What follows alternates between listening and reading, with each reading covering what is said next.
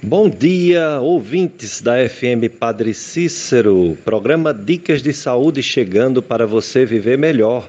Eu sou Péricles Vasconcelos, que apresenta esse programa aos domingos. Sou médico do aparelho digestivo, gastroenterologista e clínico. E estou aqui com o nosso amigo operador de som, Mila Anastácio, para apresentar mais um programa Dicas de Saúde nesse quarto domingo de Páscoa. A vida é um desafio.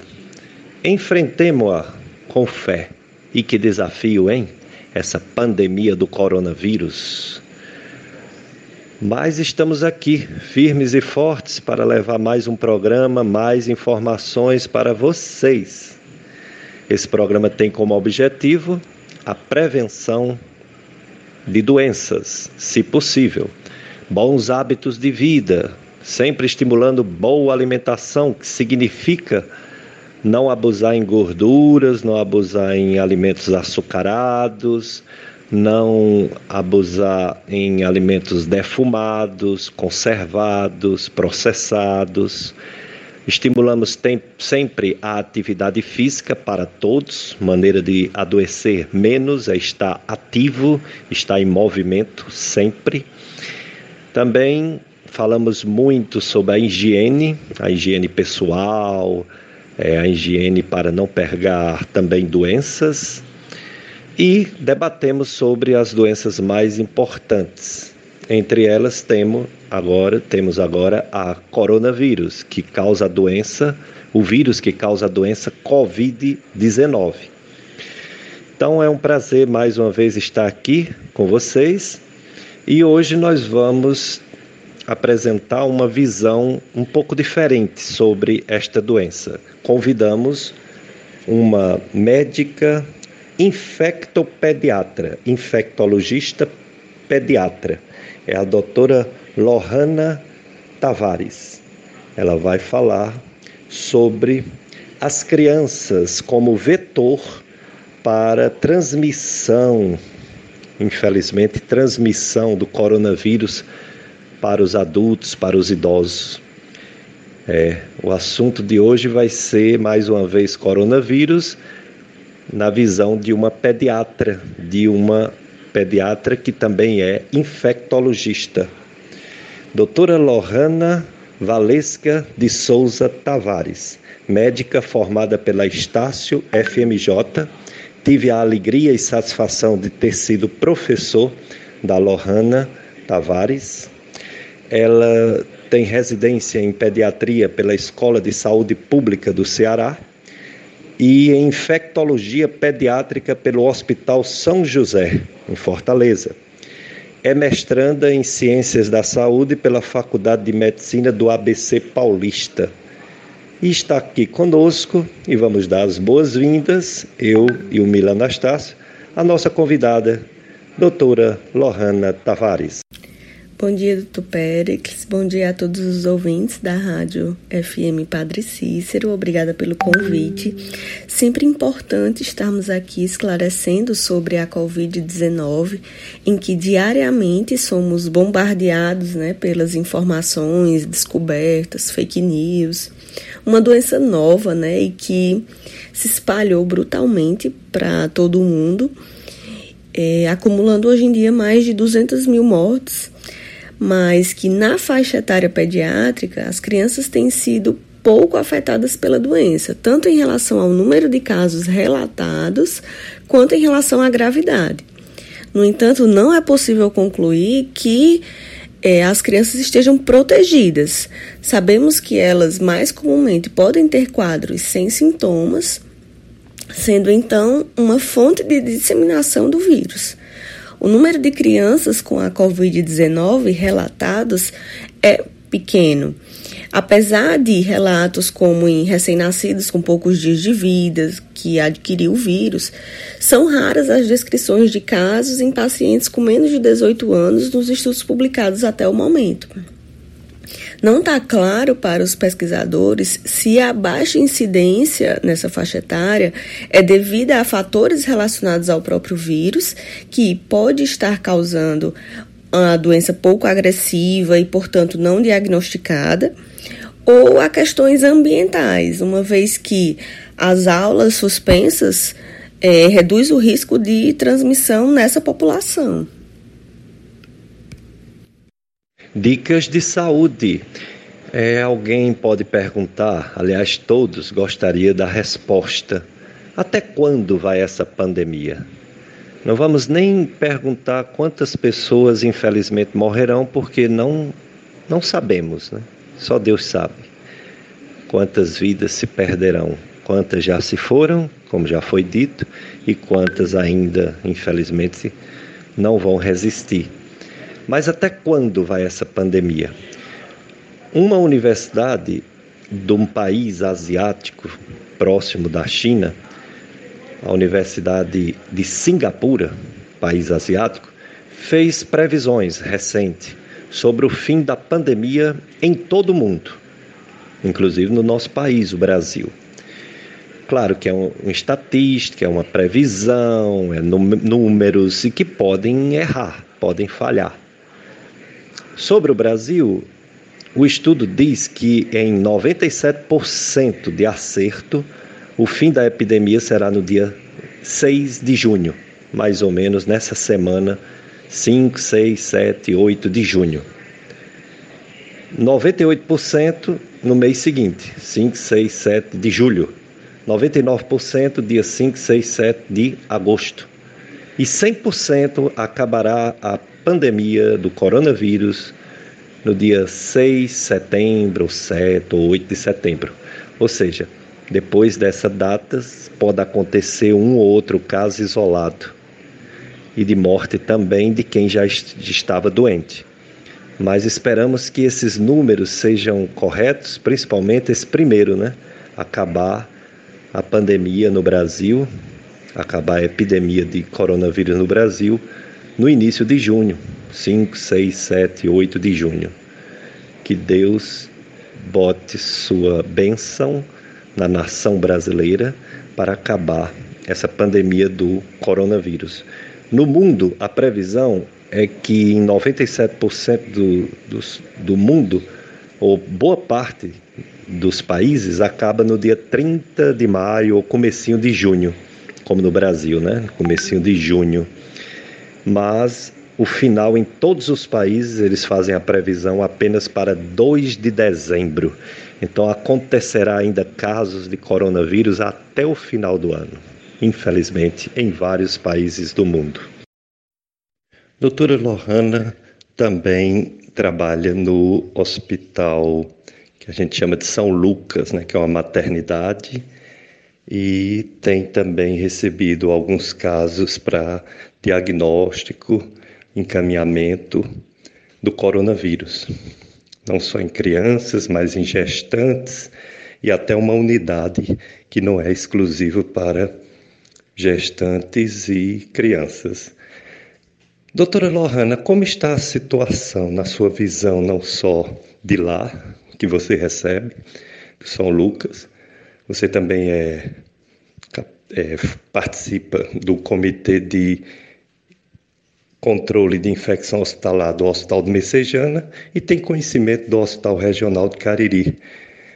Poucos casos no Cariri, graças a Deus, de Covid-19. Que se deve a essa grande diferença do nosso Cariri para Fortaleza e região metropolitana?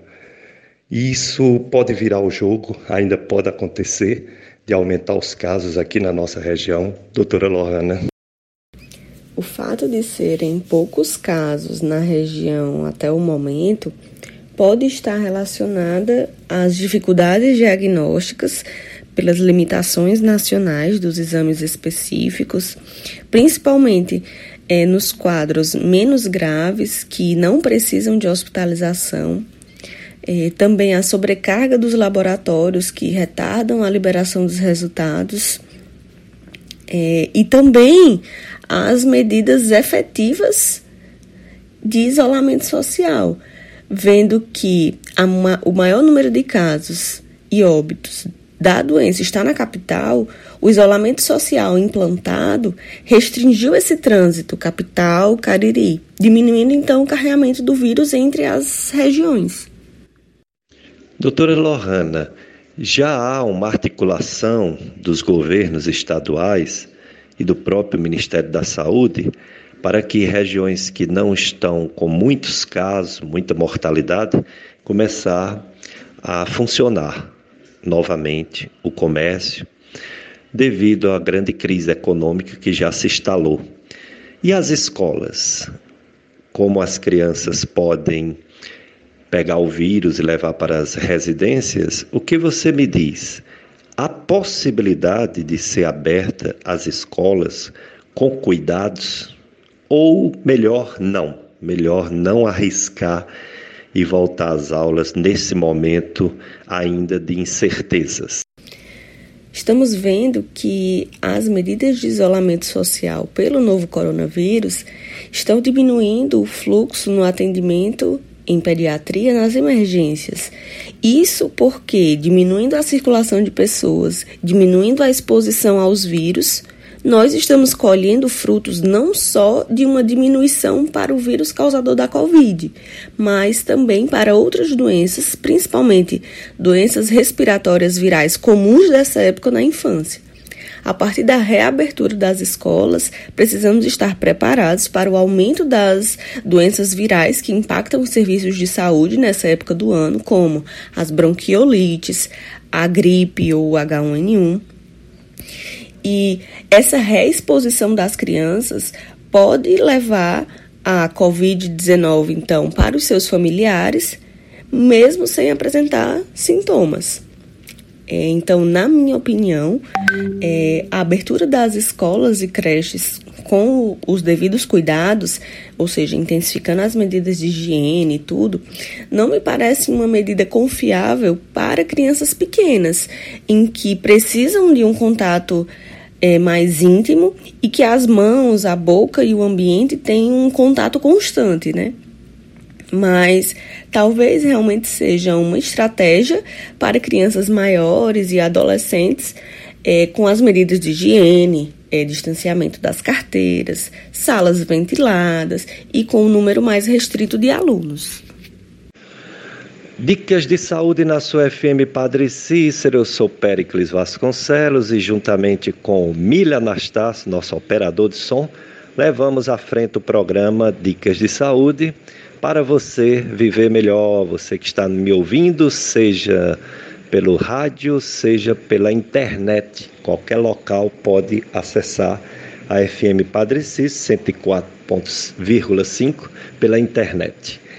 Além dessa doença triste, dessa Covid-19 causada pelo coronavírus, outras doenças matam numa proporção igual ou maior. Por exemplo, o infarto no coração tem mais de 200 mil mortes por ano no Brasil, segundo o próprio Ministério da Saúde. O AVC, que o pessoal chama de trombose ou derrame ou os dois, mata mais de 150 mil pessoas por ano. Os cânceres, em geral, matam mais de 200 mil pessoas. As doenças respiratórias também matam mais de 140 mil pessoas. A violência, a violência, brigas, homicídios, mata bastante, mais de 80 mil pessoas por ano no Brasil. Os acidentes de trânsito matam mais de 70 mil pessoas por ano no nosso país. O diabetes mata mais de 60 mil pessoas por ano no Brasil. As doenças do aparelho digestivo, fígado, cirrose, mata mais de 40 mil pessoas. As infecções, além dessa infecção do coronavírus e além de algumas infecções viróticas, as pneumonias, por exemplo, que são infecções bacterianas, matam em torno de 40 mil pessoas por ano. As doenças do sistema nervoso, é, Alzheimer, Parkinson e outras doenças neurológicas também matam em torno de 40 mil pessoas por ano no Brasil. E essas doenças estão aí, continua matando, inclusive a dengue. Está um surto grande de dengue na nossa região e algumas são graves, alguns casos. Um, um do, dos casos que leva à mortalidade com frequência são os cânceres. Os cânceres do aparelho digestivo, que é da minha área. O mais comum é o câncer de intestino. O câncer de intestino ele é muito frequente. Por exemplo, no homem ele só perde para o câncer de próstata em mortalidade. E, pra, e nas mulheres ele só perde o câncer de intestino grosso para o câncer de mama em mortalidade. É muito comum o câncer de intestino. E como prevenir o câncer de intestino? A melhor prevenção, ou pelo menos o diagnóstico mais cedo, é quando se faz o exame chamado colonoscopia. Esse exame deveria ser feito em todas as pessoas a partir dos 45 anos de idade, porque aí detectaria uma lesão chamada pólipo que pode no futuro virar câncer. E se faz o exame e descobre esse pólipo, retira o pólipo na hora do exame da colonoscopia. E isso é uma prevenção, isso é uma verdadeira prevenção para não ter o câncer. E quando se descobre o câncer de intestino no começo, ele também tem cura. Outro câncer muito comum no aparelho digestivo é o câncer de estômago. Ele também mata bastante, mata muito. Ele é causado por vários fatores, entre eles uma bactéria chamada H. pylori, o excesso de sal, o excesso de cigarro, de excesso de álcool e outros alimentos defumados, processados. O câncer de estômago ele pode ser prevenido às vezes com o exame de endoscopia. As pessoas deveriam fazer endoscopia a partir dos 40 anos de idade até antes se tiver sintomas digestivos. Mas, com certeza, uma endoscopia pode detectar essa bactéria, H. pylori, ser feito o tratamento antes de uma complicação maior. Outro câncer que é frequente no aparelho digestivo é o câncer de esôfago. Ele tem dois tipos. Ambos podem ser descobertos pela endoscopia, mas o motivo para se fazer uma endoscopia se senta alguma coisa, se sente entalo, deve fazer endoscopia. E mesmo se não sentir nada, mas você já tem 40, 45 anos, 50 anos, 60 anos, deve fazer uma endoscopia. Outro câncer relativamente frequente é o câncer de pâncreas. Esse é mais difícil tanto evitar, prevenir, quanto descobrir. Descobre às vezes por acaso quando faz um exame de imagem, como uma ultrassonografia, uma tomografia ou uma ressonância. O paciente às vezes está amarelo pensando que é hepatite e na verdade pode ser um câncer de pâncreas. Então, as pessoas deveriam, quando estão doentes, procurar assistência médica rápido para descobrir as coisas cedo e ter chance de cura. Outro câncer relativamente comum é o de fígado. O câncer de fígado também tem dois tipos: um que nasce no próprio fígado primário e outro que vem de outro órgão e vai para o fígado secundário, também chamado de metástase. Esse que vem de outro órgão é mais grave porque já está espalhando pelo corpo. E esse que começa no próprio fígado, há uma possibilidade maior de cura quando descoberto cedo. A prevenção do câncer de fígado é não beber demais, bebida alcoólica, não fumar. Né? É, se tem vírus de hepatite, tratar principalmente o vírus B, mas também o C. Um outro câncer, aí esse não é tão frequente, mas pode existir numa pessoa, é o de intestino delgado. O intestino delgado é composto pelo duodeno, pelo jejum e pelo íleo. E é difícil descobrir porque essa região é de difícil acesso. A endoscopia alta vai só até a segunda porção do duodeno. E a colonoscopia vai só até o comecinho do ilho, que no caso é o final do ilho, antes de entrar no intestino grosso. Mas outros exames de imagens ou de cápsulas endoscópicas, mesmo exame endoscópico em alguns é, em algumas capitais, pode descobrir câncer no intestino delgado a tempo para ser tratado. Câncer de vesícula não é comum, mas pode acontecer. As pessoas que têm pedras na vesícula, as pessoas que têm pólipo na vesícula, quando faz a cirurgia e faz a biópsia, alguns já estão com câncer de vesícula e nem sabe. Os, câncer, os cânceres das vias biliares também não são frequentes. E tem um que cresce muito rápido, que é o colangiocarcinoma. Através de exame de imagem ele pode ser descoberto. O câncer do peritônio é bem escondido, só vai se manifestar quando já está bem avançado, com poucas chances de cura. Geralmente dá a chamada barriga d'água. Esse câncer do peritônio pode começar lá mesmo, no peritônio, ou ele pode vir de outro órgão e se instalar no peritônio. Então, esses cânceres matam muito, matam mais de 40, 45 mil pessoas por ano no Brasil e que os cuidados devem ser de prevenção em primeiro lugar e depois de descobrir cedo para dar chance de tratamento curativo. Tratamento curativo é sempre com cirurgia, remover o tumor. Doutora Lohana, como é uma doença que ainda não tem uma vacina e não tem medicamentos comprovadamente eficazes, a melhor arma é realmente o isolamento, o distanciamento social. Mas a gente sabe que as pessoas, algumas têm trabalhos essenciais, têm que ir para a rua trabalhar, principalmente a, o pessoal da saúde, o pessoal da limpeza e indústrias de alimento, etc. Esses que saem devem ter toda a proteção. Qual sua opinião sobre o uso de máscaras, o uso do distanciamento para que, mesmo de máscara, ou principalmente sem máscara, não pegar esse vírus? Como a transmissão da Covid-19 se dá por gotículas respiratórias, de quando a pessoa infectada fala, tosse, espirra e também por contato físico com pessoas ou objetos contaminados e que depois levamos para o olho, nariz e boca, a prevenção da transmissão pelas gotículas respiratórias será feita através da utilização da máscara. Mas não podemos esquecer que o contato também pode ser uma fonte de transmissão. Então, o distanciamento social, bem como a higienização das mãos e das superfícies, é, têm que estar associadas à máscara.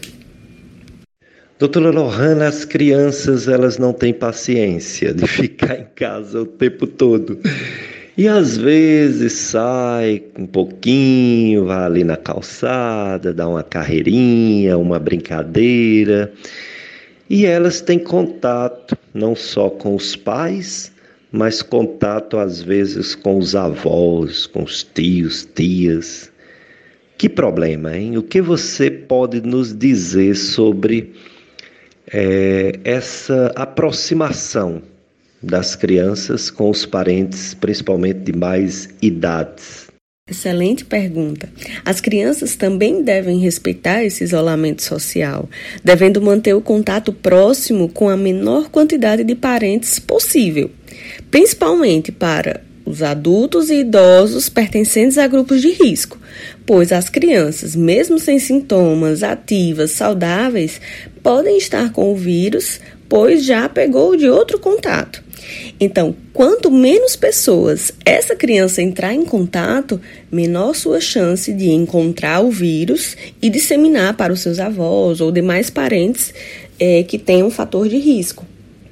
Então, precisamos aguçar a nossa criatividade e a delas, né? Para conseguir entreter essas crianças com brincadeiras e atividades em casa. Doutora Lohana, tem alguma novidade sobre esses testes iniciais que estão fazendo de vacinas? Quando será possível a eficácia e chegar ao nosso país? E sobre os medicamentos utilizados, que são muitos, alguma novidade? alguma evidência científica de melhora, seja no sentido de tratamento quando já está com a doença grave ou no sentido de tratamento quando está no início dos sintomas? Em relação ao tratamento da Covid-19, Vários estudos estão sendo realizados para termos essas respostas é, alguns com resultados conflitantes e contraditórios, outros de baixa qualidade metodológica, então devem ser avaliados com cautela. E a indicação de terapias experimentais é, para os casos de Covid-19 deve ser dada por especialista, avaliando esses estudos e os seus vieses e avaliando o risco-benefício para o paciente. Dicas de saúde na sua FM Padre Cícero, que educa e evangeliza. Eu sou Péricles Vasconcelos, médico clínico do aparelho digestivo, e juntamente com o Miller Anastácio, estamos conduzindo mais um programa Dicas de Saúde. Como eu falei, são muitas as doenças que têm um potencial de mortalidade comparável ao coronavírus. Aliás, tem muitas doenças que têm mortalidade bem maior que o coronavírus. O problema é que esse Covid-19, coronavírus, é tudo ao mesmo tempo. A mortalidade em dois meses, três meses, quatro meses, e não tem hospital que aguente receber tanta gente, né? Esse é o grande problema. Mas, na soma geral, nós temos muitas doenças para se preocupar. Falei sobre o infarto do coração, a trombose cerebral, que é o AVC. Falei dos cânceres diversos. Falei hoje do aparelho digestivo, depois falaremos sobre outros tipos de cânceres que são frequentes, como de mama, no outubro rosa, como de próstata, no novembro azul, e outras doenças também têm mortalidade muito altas. Inclusive da minha área do aparelho digestivo tem uma doença que mata muito, é a cirrose do fígado. A cirrose é uma doença crônica do fígado, causada por vários fatores e que leva à morte. Em um ano, mais de 40 mil pessoas morrem no Brasil por causa da cirrose. A cirrose ela é causada pelo álcool, mas por outras coisas também. Não é só o álcool que causa cirrose. Os vírus de hepatites, hepatite C, hepatite B, também podem levar à cirrose.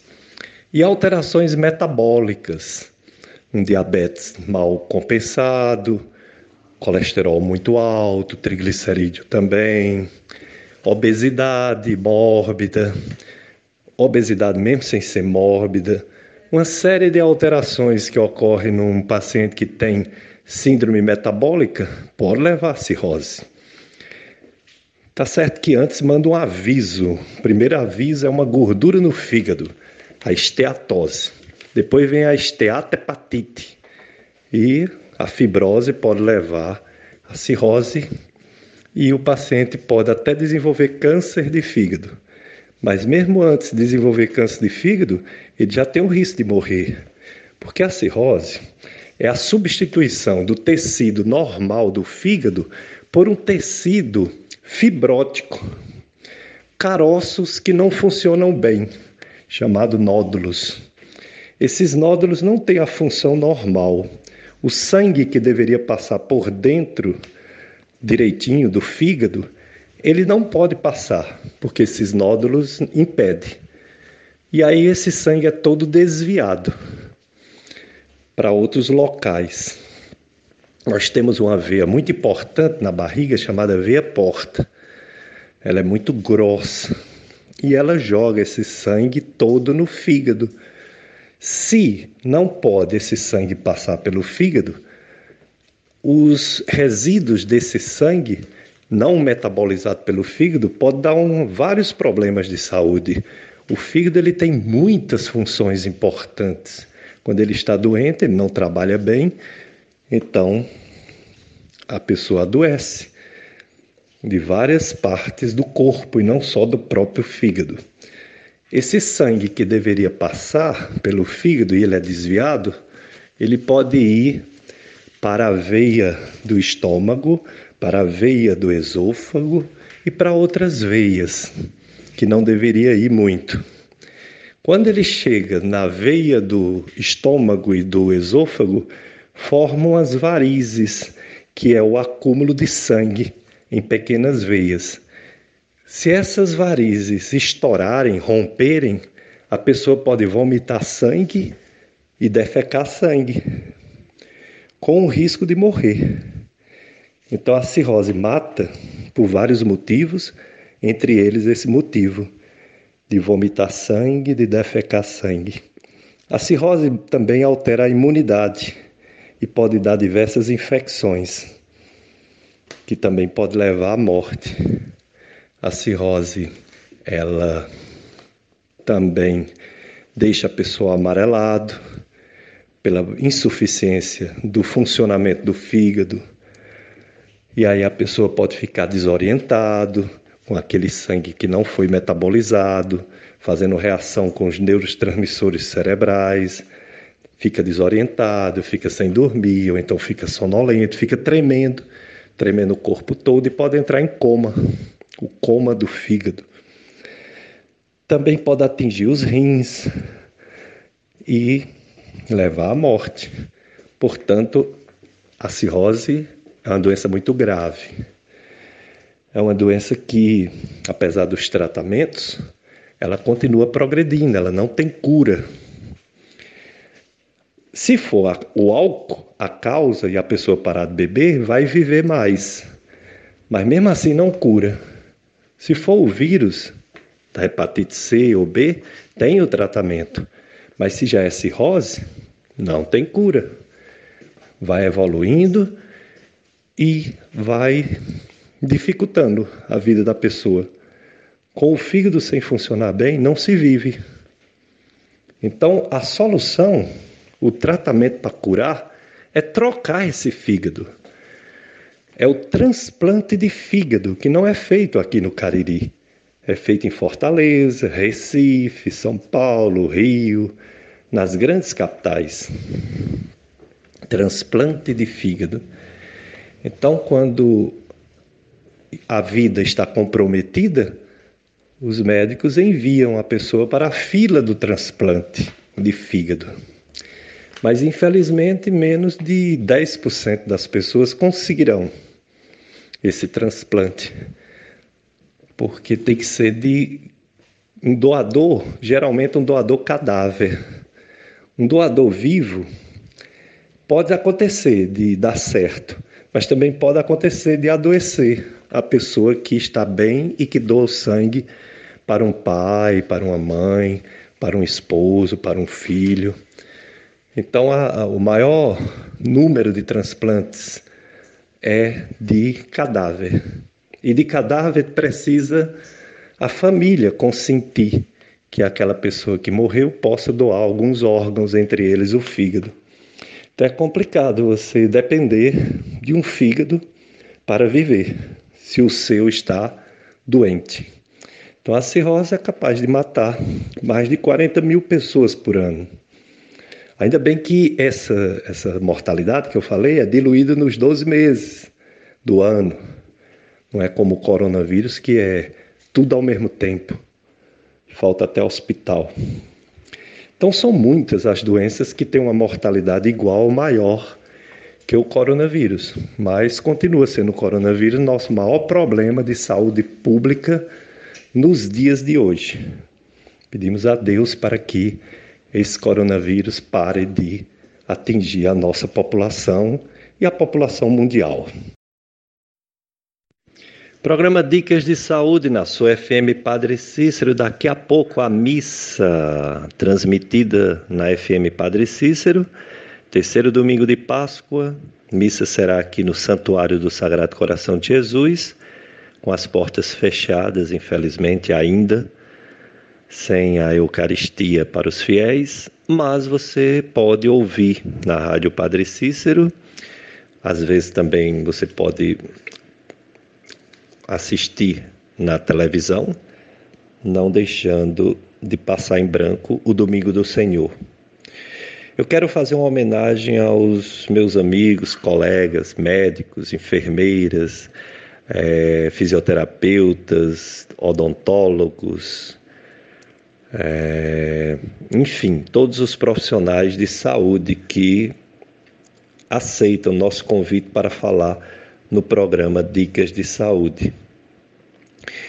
São pessoas que gentilmente atendem o nosso convite e vem ou então manda né, as respostas, as mensagens para que a gente faça o programa.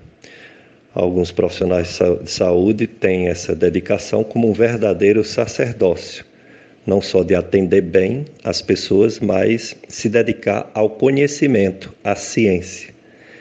É, quero também homenagear os colegas médicos e enfermeiros, que são os testas de ferro, vamos dizer assim, linha de frente no combate ao coronavírus se expondo e alguns infelizmente se infectando e alguns infelizmente foram à morte. Alguns no Brasil, não tão poucos na Europa e vários nos Estados Unidos. Médicos que morreram dedicaram sua vida ao atendimento. Médicos e enfermeiros também dedicaram sua vida e infelizmente pegaram essa doença coronavírus. Porque é uma vocação, né? O profissional de saúde, o enfermeiro, o médico, eles se dedicam a, aos seus pacientes, aquela, aquela atenção, aquela, aquele bem-querer, eles atendem. Os pediatras são tão simpáticos né, no atendimento das crianças, todo mundo testemunha isso, né? Os geriatras, quando atendem os idosos com aquela paciência, o cardiologista que tem que auscultar bem o coração das pessoas, fazer exames. Os pneumologistas também ausculta, coloca o estetoscópio para ouvir a respiração. O clínico geral faz tudo isso também. Os psiquiatras, eles cuidam da nossa saúde mental. Os ortopedistas, traumatologistas, é, quando a gente tem uma fratura, uma pancada, uma dor, né, uma queda, nos atendem. É, alguns médicos eles trabalham diferente, eles não atendem as pessoas, mas descobrem doenças em laboratórios, exames de biópsia, exame de microscópio. Outros ajudam no diagnóstico através de exames de imagem, são os radiologistas. Os da biópsia são os patologistas. É, alguns médicos trazem a vida ao mundo através da, do parto, né? o parto normal ou cesariana, são os obstetras, as obstetras, e também tratam as doenças da mulher, o ginecologista, os que tratam de doenças de homens, urologistas.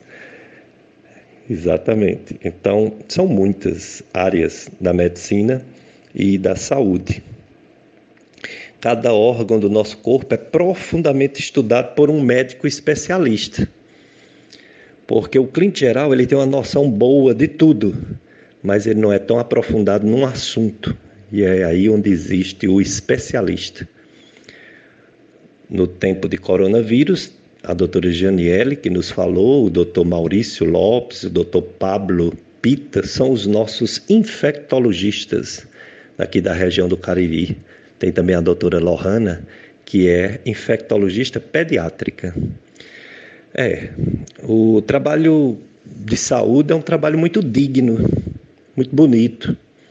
E agora estão sendo bem reconhecidos. É como os professores, né, que nos ensinam tudo e não são bem reconhecidos. Muitas vezes os médicos são agredidos, são xingados, são chamados de mercenários porque não deveria cobrar consulta diferente das outras coisas, tudo na vida a gente paga, mas quando é médico, muitos não querem pagar. Adoecemos, temos o sistema público, mas ele não consegue comportar tantas pessoas doentes. Por isso que tem também as clínicas, tem também os convênios médicos. Mas todos precisamos ou precisaremos de médicos. Eu mesmo sou médico, mas eu já fiz três cirurgias. Já operaram minha vesícula, minha garganta, umas pedrinhas também no canal salivar, que eu estava sofrendo muito com essas coisas. Quem não sofre, né? Quem não adoece? Todas as pessoas adoecem. Então, a gente acha muito bom quando a gente é bem atendido e quando é resolvido o nosso problema como paciente. Quando resolve, é muito bom. A gente agradece ao médico que nos ajuda, ao enfermeiro que nos trata, que nos tem atenção.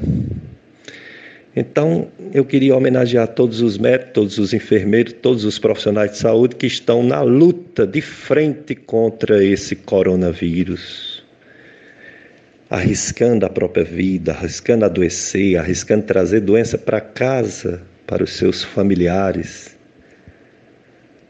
É vocação, é realmente amor à profissão e amor ao próximo. Claro que tem médicos que não podem estar na frente, aqueles idosos, aqueles que têm doenças, não podem estar na frente, mas os médicos mais jovens e não doentes estão aí ajudando fazendo o possível e o inimaginável para confortar e tratar as pessoas que estão doentes com esse coronavírus e as outras doenças que não diminuíram nem acabaram, estão aí do mesmo jeito matando. Então, meu colega médico, nossos colegas enfermeiros, vocês são muito importantes. Ao lado dos professores são as profissões mais importantes: saúde e educação no nosso país, do mundo inteiro. E, finalmente, estamos reconhecendo a população, a mídia, a imprensa, reconhecendo o valor do médico. Teve um político que disse que médico é que nem sal. Tudo de branco, barato, tem em todo canto. E não é bem assim tem mais doentes do que médicos. E os médicos também adoecem. Também envelhecem, morrem. Então a gente tem que reconhecer o belo trabalho não só do médico, mas de todos os profissionais de saúde, enfermeiros, odontólogos, fisioterapeutas, terapeutas ocupacionais, fonoaudiólogos, enfim, Todos os profissionais de saúde merecem o nosso respeito, nossa admiração e merecem o salário que ganham, porque eles precisam também se sustentar, sustentar suas famílias. Mas, independente do que ganham, estão sempre dispostos a ajudar alguém que sofre. Parabéns, profissionais de saúde no enfrentamento dessa pandemia do coronavírus. Não podemos também esquecer outros, das outras profissões essenciais nesse momento de crise. Todos que continuam trabalhando, é, motoristas, caminhoneiros que levam os suplementos, os todos os alimentos, todos os materiais necessários para uma vida digna. Os lixeiros, garis, que fazem a limpeza para não ter dengue, para não ter chikungunya, para não ter tanto zika, porque o mosquito, ele gosta de, da sujeira, né? e há uma proliferação de mosquitos se tiver água parada, se tiver lixo demais. Como precisamos de tantos trabalhos essenciais, trabalhos no campo, que traz o alimento, que planta, o agricultor, porque sem o alimento não há vida para ninguém. Então, desculpe se eu esqueci algum, alguma profissão essencial nesse momento de crise, mas eu quero reconhecer os que trabalham não porque não tem medo do coronavírus. Todo mundo tem medo. Se pudesse, todo mundo ficava em casa. É bom demais ficar em casa porque parece feriado. Mas os trabalhos essenciais não podem parar. O mundo não pode parar. A vida não pode parar. Os alimentos têm que estar na mesa, porque quem não come baixa a imunidade e morre não só pega mais coronavírus, como morre de, dessa e de outras doenças. Então, parabéns e que Deus proteja vocês que estão trabalhando, trabalhando nesse tempo tão perigoso de pegar doenças, principalmente essa, coronavírus. Parabéns para todos os trabalhadores essenciais. Doutora Lohana, é sabido que essa infecção, esse vírus, ele entra no nosso corpo pelas mucosas, mucosa oral, mucosa nasal, mucosa dos olhos. E se fala muito de lavar as mãos, é, para, porque a gente às vezes coça os olhos, o nariz, etc. Então, qual a melhor maneira de realmente se precaver para não pegar esse vírus? Além de lavar as mãos, usar máscara, o que mais que a gente tem que ter cuidado? Quais a, a óculos, é, gorro, o que mais a gente deve usar para não se contaminar facilmente com esse vírus? Ótimo. A melhor maneira de evitar a contaminação é o distanciamento social, evitando as aglomerações, mantendo a distância de um a dois metros de outras pessoas, é, independente do ambiente em que se esteja, seja no trabalho, na rua, no supermercado, na farmácia. E com certeza a higienização das mãos frequente, seja com álcool gel ou álcool a 70 ou com água e sabão, para que se evite tocar nas mucosas do olho, nariz ou boca com as mãos contaminadas. É, para os profissionais de saúde que estão em contato com pacientes suspeitos ou confirmados da Covid-19, os equipamentos de proteção individual adequados e específicos para o tipo de procedimento a ser realizado deve ser utilizado. Infelizmente, esse vírus ele veio na fase de chuva na nossa região e está presente diversas viroses e os problemas respiratórios, alérgicos, que aumentam também nessa, nessa temporada chuvosa. Quais as principais diferenças entre alergia respiratória, rinite, os resfriados, as gripes, outras gripes, porque o, o coronavírus também é um, uma virose, né? também é uma gripe. Quais as diferenças para que a pessoa que está com algum sinal gripal, alguma síndrome gripal, não entrar em pânico. Doutora Lohana, se a pessoa tem a síndrome gripal, já com febre, com tosse, com dor de garganta, etc., aonde deve ir ou não deve ir ao hospital? Onde fazer o teste para saber se tem o coronavírus ou não? O que é importante saber para diferenciar se vai ou não vai para o hospital? Quais são os sintomas que é obrigatório levar, seja criança ou seja adulto, para o hospital? A falta de ar é um sintoma determinante para a procura a um sistema, a um serviço de emergência mais próximo, uma unidade de pronto atendimento, uma UPA. Antes de aparecer esse sintoma, quadros que tenham febre e tosse ou dor de garganta podem procurar a atenção básica de saúde e os casos sem febre, apenas com os sintomas de um resfriado comum, sem comprometimento do estado geral, sem cansaço, só coriza ou obstrução nasal, devem permanecer em casa. Dicas de saúde na sua FM Padre Cícero, a rádio que educa e evangeliza. Eu e o Mila Anastácio conduzindo esse programa nesse quarto domingo de Páscoa. Corrigindo, né? Eu falei terceiro domingo, mas é o quarto domingo de Páscoa. É, e próximo domingo é o segundo domingo de maio e é o, o dia que a gente comemora as mamães, o Dia das Mães. E será um domingo bem diferente, hein? Porque a gente provavelmente não vai poder dar aquele abraço, aquele beijo apertado, porque o risco do coronavírus. Então vai ser um pouco a distância, mas não pode deixar de ter a atenção, o carinho, se possível, um presentinho para a nossa mamãe. Os que têm mãe na terra, né? eu não tenho mais, minha mãe já está no céu, mas eu tenho muita saudade. E tem a mãe dos meus filhos, Cicinha, que convive comigo esses anos todos e é uma mãe exemplar. Então, próximo domingo, um domingo, Dia das Mães diferente, porém sem faltar o principal, que é o amor. Não é mesmo? Dê amor à sua vida. É. Não fume, o fumo estraga a saúde.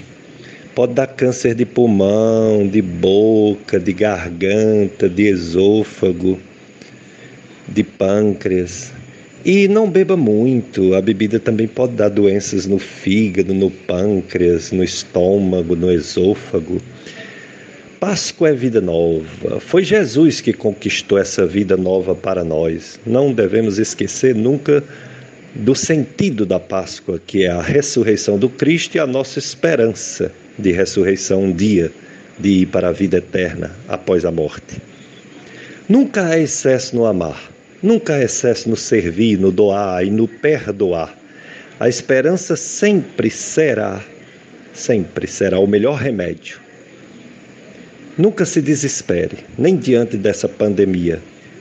Se tem uma coisa que a gente deve manter como nossa e que ninguém deve mexer, é o nosso pensamento, é a nossa consciência, é a nossa esperança que as coisas vão melhorar.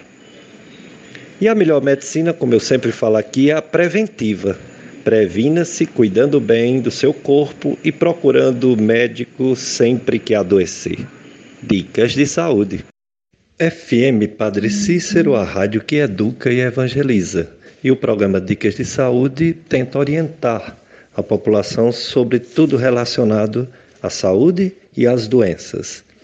Sempre é bom saber como se portar quando vai a uma consulta médica. Algumas coisas são essenciais que não pode ser esquecido. Por exemplo, se você toma algum remédio ou vários remédios, leve, não esqueça de levar seja as receitas, seja as caixas dos remédios, você deve levar. O médico que vai lhe consultar, ele tem que saber o que é que você toma para não dar problema passando um remédio que dê contra o que a pessoa toma. Então, não esquecer de levar toda medicação que toma. E também medicações que já tomou. A pessoa vai dizer os remédios que já tomou algum tempo, pouco tempo ou mais tempo, e o médico vai querer saber qual foi o remédio. Lembrando que remédio tem muito nome. Aquele nome grande é um apelido. Eu brinco dizendo que é um apelido tipo Zezinho, Toim, Doidim. O que vale mesmo é aquele nome pequeno, que geralmente é maior. Então, como é difícil decorar o nome pequeno, é melhor não arriscar na memória, é melhor levar. Levar as receitas ou levar os remédios, as caixas, para o médico saber o que está tomando, o que já tomou. Outra coisa importante é não esquecer os exames que você fez. Ah, eu não levo exame não. Tem médico ignorante que diz que não quer saber de exame não. Se um médico disser uma coisa dessa, ele não está com interesse de ajudar. Você nem deve querer esse médico, deve trocar por outro que tem atenção pela sua saúde. Ora, tudo que você levar é o seu histórico, é tudo o que aconteceu com você. Os exames são para isso, para isso. Claro que se você tem um exame de sangue novo, aquele velho perdeu o valor. O que vale é o último. O exame de sangue tudo bem, se leva só o último. Mesmo que esse último seja bem um ano, mas é o último. Agora, exames de imagens, ultrassom, tomografia, ressonância, exame de endoscopia, de colonoscopia, qualquer exame assim, grande, né, exame sofisticado que você já fez, você deve levar.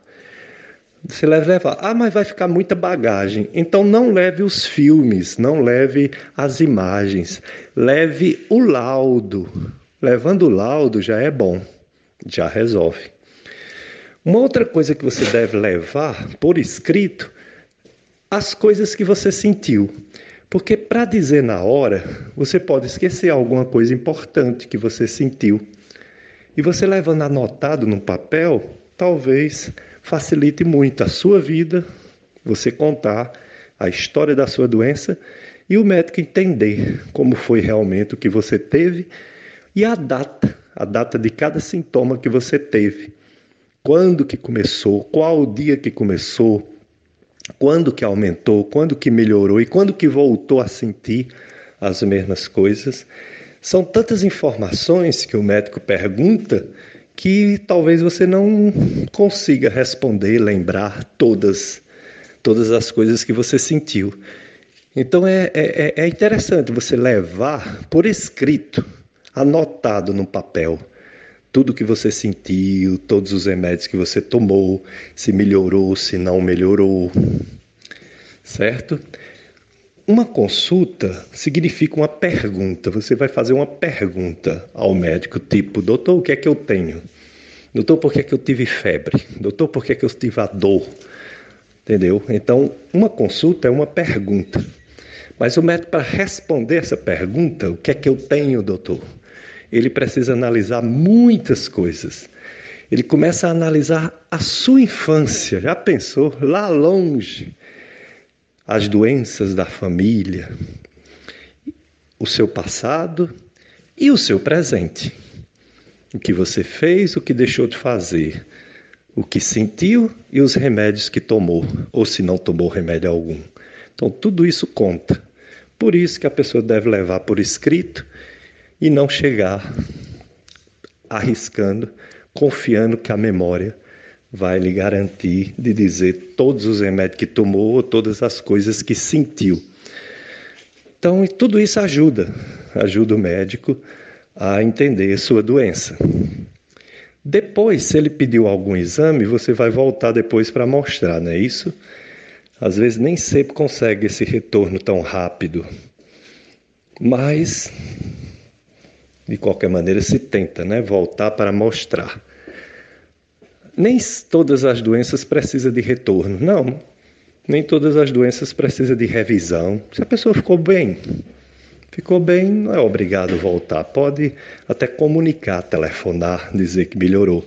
Mas quando não melhora, aí sim é muito importante o retorno, a revisão, a evolução da doença, para que o médico melhore, otimize o tratamento e a pessoa venha a ficar boa ou pelo menos melhorar bastante, porque tem doenças que não tem cura total, né? Mas pelo menos melhorar, que já é muito importante. Dicas de Saúde, FM Padre Cícero, que educa e evangeliza. Eu sou Péricles Vasconcelos e, juntamente com o Mila Anastácio, conduzindo o nosso programa. Situação da pandemia no mundo e no nosso Brasil, na nossa região. No mundo, infelizmente, mais de 230 mil mortes mas também com a boa notícia de quase um milhão de pessoas recuperadas. Não sabemos se curadas, mas provavelmente curadas. Mais de um milhão, ou quase um milhão, por aí. Nos Estados Unidos, que é o país que mais tem o coronavírus, são mais de 62 mil mortes. Que coisa, hein? mas também mais de 125 mil recuperados, curados. Na Europa, nós temos mais de 116 mil mortes quando junta Itália, Espanha, França, Reino Unido, é a Inglaterra e os países do Reino, da Rainha, é, Turquia, é, enfim, na Europa, mais de 116 mil mortes mas também com mais de 450 mil recuperados. No nosso Brasil, mais de 6 mil mortes, em torno de quase 7 mil mortes. Os números de recuperados não foram atualizados, mas também uma grande quantidade de recuperados no nosso Brasil. No nosso Ceará, em torno de 500 mortes. No nosso Cariri, continua contabilizado, pelo menos até quinta-feira, duas mortes uma em Farias Brito e uma em na outra cidade, né? Que, que é Salitre. Aqui no Juazeiro, nenhuma morte, no Crato nenhuma, Barbalha nenhuma, Caririaçu nenhuma, Missão Velha nenhuma, Nova Olinda nenhuma, graças a Deus. Porém, no Juazeiro tem 10 casos ativos, 6 recuperados e 20 suspeitos. No Crato tem 4 casos ativos de coronavírus, um recuperado e 13 suspeitos. Em Barbalha tem 2 casos e 26 suspeitos. Então, a nossa região caririense ainda está abençoada por não ter muitos casos e por não ter muitas mortes. Mas esperamos que todos tenham consciência, que não fique circulando na rua, próximo às pessoas, aglomerados. Se sair de casa, usar máscara, manter uma distância de um metro a dois metros das pessoas, mesmo estando de máscara, porque a máscara não protege 100%. A máscara tem que ser trocada, ela não pode ficar o dia todo com ela. É, lavar as mãos com água e sabão, com água e sabonete, com álcool gel. Bastante higiene, porque esse vírus ele fica na, nas mãos e quando você vai leva a mão ao rosto, vai coçar os olhos, vai coçar o nariz ou a boca, ou levar um alimento para a boca, esse vírus entra pelas mucosas da boca, do nariz e dos olhos. Então, todo cuidado é pouco para não pegar coronavírus e para não passar para os mais frágeis. Dicas de saúde: fé e ciência, conhecimento e religião. Uma das nossas ouvintes questionou que eu não convido alguém para falar sobre a espiritualidade tão importante no contexto da saúde. E eu até respondi para essa pessoa que, se prestar atenção, todos os programas têm alguma espiritualidade. Desde o início, desde o tempo da rádio educativa, aliás, da rádio comunitária Padre Cícero, que a gente dá ênfase à fé, porque ela é muito importante para suportar as enfermidades, para não perder a esperança. Não é isso? E até hoje, a gente sempre fala de ciência, que significa, a palavra ciência, que significa conhecimento, conhecer as coisas, é importante. Para isso existem estudos científicos, estudos para conhecimento melhor das coisas, inclusive das doenças, que muitas matam. O ser humano morre, em primeiro lugar, por doenças, em segundo lugar, por acidentes, mortes trágicas, né, violentas por acidentes. Então, lógico que a fé está no contexto desse programa e dessa nossa emissora FM Padre Cícero, desde o início até hoje. A minha fé cristã ela é inabalável. Mérito da minha família, né, dos meus pais, principalmente minha mãe, que me levava à missa desde bem pequeno. E mesmo eu não gostando, achando monótono, achando repetitivo, eu tinha aquele respeito profundo pelo sagrado, pelas orações da minha mãe e pela missa. Depois vem aquele encontro que cada um tem que ter, um encontro pessoal com Deus. No caso dos cristãos, esse encontro pessoal se dá com a pessoa de Jesus Cristo, que Jesus Cristo é o Deus homem, é o Deus próximo, é um Deus irmão. Ele é 100% Deus, mas ele é 100% homem. Ele nunca deixou de ser Deus, mas nunca deixou de ser homem. Então, esse encontro com Cristo é fundamental para alicerçar a fé cristã. Eu conheço muitos médicos cristãos, muitos médicos ateus, alguns, né? alguns ateus, são poucos. Conheço cristãos é, médicos de é, mais de uma denominação cristã, que a gente chama de evangélico ou protestante, católico. Conheço também médicos que professam a fé espírita, e cada um tem a sua liberdade, não é só médicos.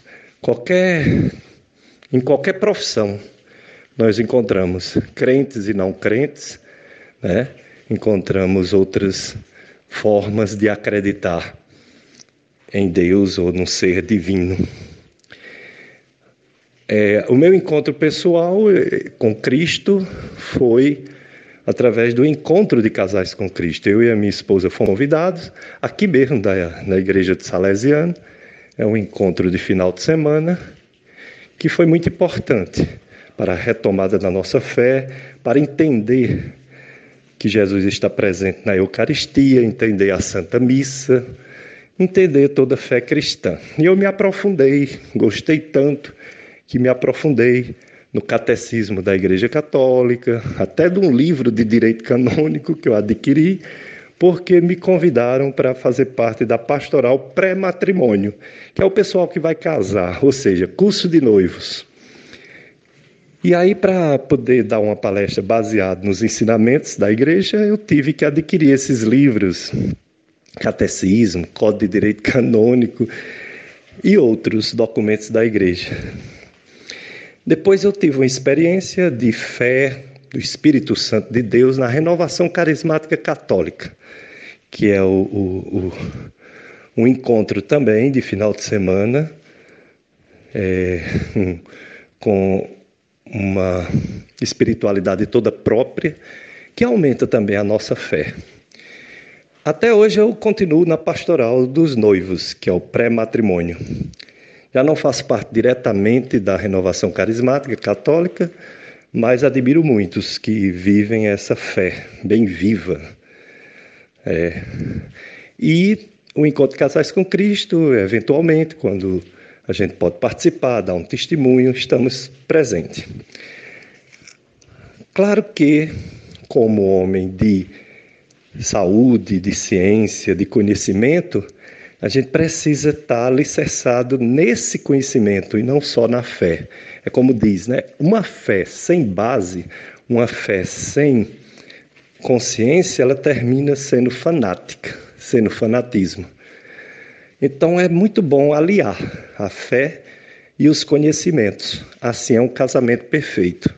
E é assim que eu tento proceder na minha vida. Em primeiro lugar está o meu Deus, a Santíssima Trindade, o Pai, o Filho e o Espírito Santo. Em segundo lugar está a minha família, porque a família é representante de Deus, é uma pequena igreja doméstica e a gente investe bastante na nossa família como se fosse algo realmente é divino.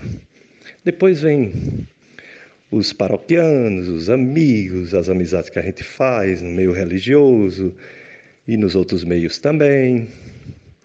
Enfim, as aptidões, os gostos, os interesses, que é variado de pessoa para pessoa.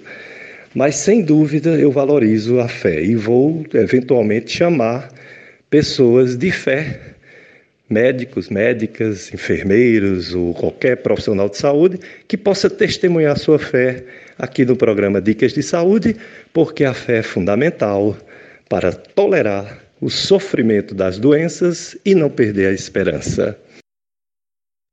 Uma outra dúvida: a imunidade depois que a pessoa pega esse coronavírus é total? Mas, como as outras viroses, pode ter a volta daqui a uns meses, contaminar de novo, ou daqui a um ano? ou só se contamina no futuro quem não pegar agora? Tem já algo certo nos estudos científicos sobre o curso natural dessa pandemia de coronavírus? Não sabemos ainda sobre a imunidade que essa primeira infecção pelo novo coronavírus deixa no organismo do paciente se essa imunidade será permanente ou apenas transitória para um período imediato após a infecção. É, não temos ainda essa resposta e estudos estão sendo diariamente realizados para tentar responder isso, mas ainda sem certezas.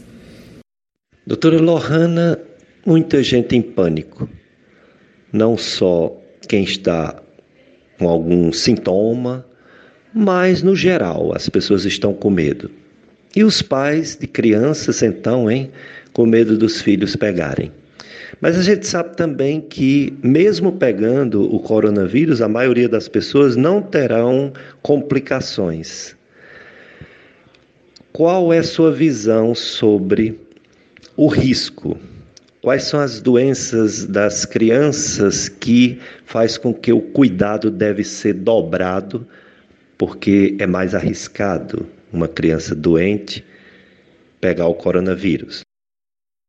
Então, crianças com doenças cardíacas ou pulmonares de base, ou então que tenham uma imunossupressão, ou seja, a imunidade comprometida por um HIV, por câncer, é, são do grupo considerado de risco e devem ser reforçadas as medidas de isolamento e distanciamento social dessa criança e do seu cuidador. Doutora Lohana, muito obrigado por ter nos dado tantas informações importantes. E agora, suas considerações finais sobre essa triste pandemia do coronavírus. O que você tem a acrescentar importante para os ouvintes da FM Padre Cícero? Ainda há lacunas do conhecimento dessa doença e em relação a esse vírus, e temos que assumir isso nas nossas posições, de que o que é baseado em ciência, em estudos, e o que é fruto da opinião pessoal. Né? Precisamos nos cercar de informações confiáveis e replicarmos isso é, pois além da pandemia da Covid-19, estamos combatendo diariamente a epidemia da desinformação, num mundo com tanto acesso às informações. Então, fica aqui o meu recado de que todos nós devemos nos precaver dessa outra epidemia de desinformação, buscar fontes confiáveis. Agradeço pela oportunidade de responder essas perguntas, me coloco à disposição para esclarecer dúvidas e colaborar com seus ouvintes nesse período tão difícil e incerto para todos nós, né? Mas que com união e ao mesmo tempo distanciamento, iremos superar essa fase. Obrigada a todos os ouvintes. Agradeço mais uma vez a doutora Lohana Tavares competente infectologista pediatra por ter participado, respondido todas as nossas perguntas e fico muito feliz de ter um dia participado da sua formação. Como é importante essas faculdades de medicina aqui na nossa região caririense. Tanto a Estácio FMJ quanto a FAMED Barbalha, FAMED UFCA nos presenteiam com excelentes profissionais nas várias, das várias áreas médicas. Eles são estudantes que a gente já percebe né, que se destacam e, quando se formam, conseguem passar em concursos bem concorridos no Brasil todo e hoje se transforma, hoje é, são médicos de referência na nossa região caririense e outros Brasil afora, né? Muitos nem ficam por aqui. E a doutora Lohana é isso, ela é responsável por, pela, pelo Hospital São Lucas, tanto da parte de infecção hospitalar, como dessa unidade que fizeram lá do coronavírus. Ela, como pediatra e também como infectologista, é a pessoa mais indicada para coordenar essa parte de doenças infecciosas do Hospital São Lucas. Ela também participa do Hospital Messejana, em Fortaleza, também nessa área de controle de infecção hospitalar. E nos honrou com explicações precisas né, sobre a nossa participação essencial, que é de distanciamento social para não pegar o coronavírus, para não passar o coronavírus para os outros. Obrigado, doutora Lohana. Daqui a pouco vocês terão na sua FM Padre Cícero a transmissão da missa, daqui a pouquinho, 9 horas, a missa transmitida pela sua rádio, aqui no Santuário do Sagrado Coração de Jesus, quarto domingo de Páscoa, Páscoa da Ressurreição, e o, o Padre Cícero avisa que será transmitido, você pode assistir de sua casa. Outra opção de missa é na televisão. Algumas emissoras transmitem a missa. E se Deus quiser, breve, bem breve, se Deus quiser, voltaremos a frequentar a igreja, a comungar o corpo, o sangue, a alma e a divindade de nosso Senhor Jesus Cristo. Jesus Eucarístico, a nossa Páscoa. Breve, se Deus quiser. Temos fé nisso. Não é, Miller, Anastácio? Que vamos voltar às nossas missas e à nossa comunhão. E vamos ficando por aqui no Dicas de Saúde. Eu e o Mila Anastácio nos despedimos de vocês. Próximo domingo, se Deus permitir, estaremos para mais um Dicas de Saúde. Vocês vão ficar com a missa diretamente aqui na sua FM Padre Cícero, a missa do Santuário do Sagrado Coração de Jesus. É a última, último lembrete que aqui no nosso interior a infecção do coronavírus ainda não chegou com força, mas está chegando. Então, os idosos, tem que ficar em casa e não fique próximo dos seus parentes idosos, seus parentes doentes. É, lembramos que ele é, às vezes, o sustento da família com sua aposentadoria. Então, a fonte de renda da família temos que ter muito zelo, muito cuidado, e além da própria vida. Portanto, protejam seus idosos, se você é forçado a ir na rua, fazer alguma coisa, use máscara e quando voltar para casa, continue usando máscara e, de preferência, coloque também máscara nos seus parentes idosos ou doentes. Deveria ser uma campanha mais forte dos governos, mas a gente pode fazer a nossa parte, protegendo nossos parentes idosos e doentes. Então, pessoal, um abraço, um domingo santo, um domingo cheio de paz, uma semana cheia de Deus. Um abraço para todos.